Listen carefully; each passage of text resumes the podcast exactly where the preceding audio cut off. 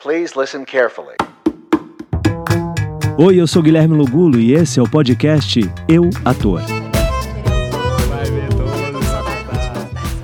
Seja bem-vindo. No trecho dessa semana eu relembro um papo que eu tive com a atriz Letícia Colim. Ela fala sobre não ter medo de ser grandioso. Que suas escolhas sejam fortes, necessárias para o que o seu personagem precisa e que você tenha coragem de apresentar essas propostas que você está trazendo para o personagem.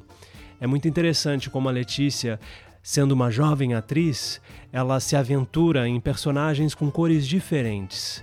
Bom, Lembre-se que toda semana a gente tem um trecho que eu compartilho aqui para relembrar as entrevistas que já se passaram aqui pelo podcast. E essa semana é com orgulho que eu apresento o trecho com a atriz Letícia Colim. Quando eu estava no Segundo Sol e cheguei para fazer a Rosa, primeiro é, dia de filmagem, que era a novela né, das nove, eu cheguei propondo um sotaquezaço, assim. O truco naquela Carola, naquela Laurete, você vai ver, elas vão pagar por tudo que elas fizeram comigo, velho.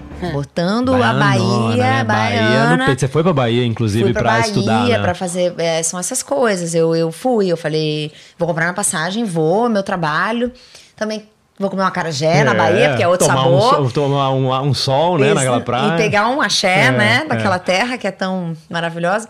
Mas eu cheguei propondo bastante coisa, sabe?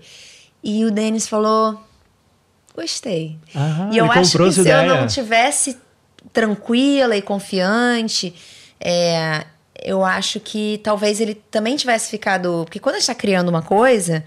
É difícil, né? Eu acho que tá todo mundo, assim, descobrindo um personagem, uma novela, um set de filmagem. Talvez não o Denis, porque ele já tem é, 100 anos de profissão. Mas é, eu acho que a gente também acreditar no, no nosso, na nossa experimentação. Se perguntar por que não? Por que não eu não posso fazer uma personagem daquelas que eu adoro ver? Eu acho que às vezes falta a gente fazer esse link, sabe? A gente gosta de ver coisas. Por exemplo, eu fui trabalhar com a Dani Esteves. Eu falava, cara, a Dani Esteves é genial, maravilhosa, deusa. Eu, eu acho lindo o trabalho que ela faz, os personagens que ela faz. Eu pensei, por que, que eu não posso tentar é, me inspirar nela?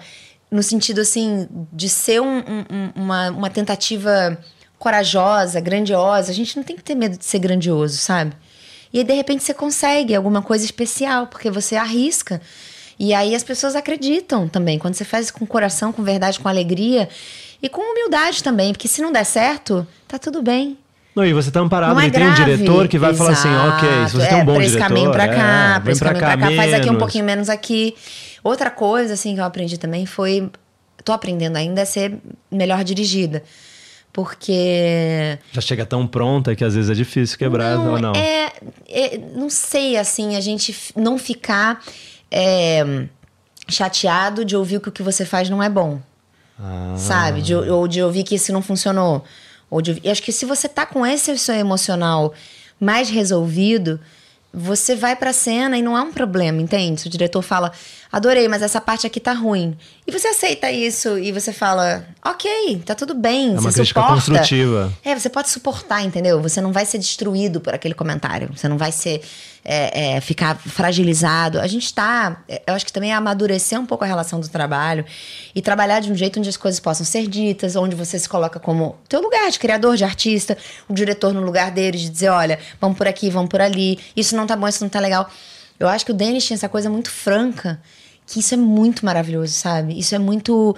É, é, pérola, é ouro pra gente trabalhar com honestidade. Parece uma coisa tão óbvia, mas é, se você não tem um ambiente transparente. Como é que você vai se expor? A gente tem que estar vulnerável para trabalhar. Você tem que se emocionar com aquelas câmeras. Com a né? luz, com, com todo aquela, pessoas, aquele circo em volta. Exatamente. Então, assim, se você não se acostuma a ficar vulnerável, se você não constrói dentro de você seja lá como esse nome que for, não sei se é uma autoestima, um pensamento, ah, você organizar sua mente, tanto para você saber que você tá no seu lugar de fala, que é como artista criador propor coisas, e o outro tá no lugar dele de dizer isso é bom, isso não, isso é uma coisa muito básica e a gente não pode se ressentir, claro, se for uma coisa, né, uma grosseria, uma coisa, você não vai acatar, Claro. não é disso que a gente tá falando. Falando de um ambiente onde as cartas estejam na mesa, sabe? E eu acho que, que isso é muito valioso. Jogando o mesmo jogo, né? Vestindo a mesma camisa. É, porque às vezes é a gente isso, sente é pela obra. Você não tá ali pra, pro seu é ego. sempre a obra. E a gente A esquece história. disso. A história que está sendo contada. E quando a gente esquece, a gente se ferra. Porque aí você leva uma coisa pro pessoal, aí você se chateia, você enfia sua viola no saco, você fala, já não vou propor porque não vai não sei o quê. Eu acho que esses ressentimentos, eles atrapalham muito um processo criativo. E o processo criativo exige coragem. O processo criativo, você vai você vai com tudo, porque assim, você se despe, você se, se machuca, né? Fisicamente, emocionalmente, você entra em contato com coisas que você não queria pensar sobre ou falar. É, você tem que vestir um personagem que naquele dia você não estava afim. Então, assim, a gente tem que estar tá disposto. É um gasto energético, emocional, que você tem que estar tá preparado, sabe? Então, acho que tem que cuidar de tudo, assim, cuidar da cabeça, cuidar do coração, cuidar do espiritual. É realmente Físico. físico com certeza.